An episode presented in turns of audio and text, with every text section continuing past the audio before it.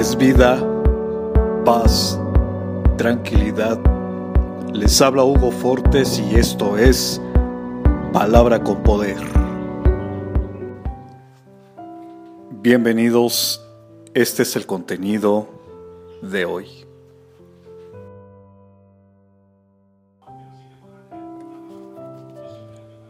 Cuando pasamos por situaciones difíciles, creemos que es el fin del mundo y que Dios se ha olvidado de nosotros, pero Él jamás se olvida de sus hijos y todo lo que nos sucede es para nuestro bien.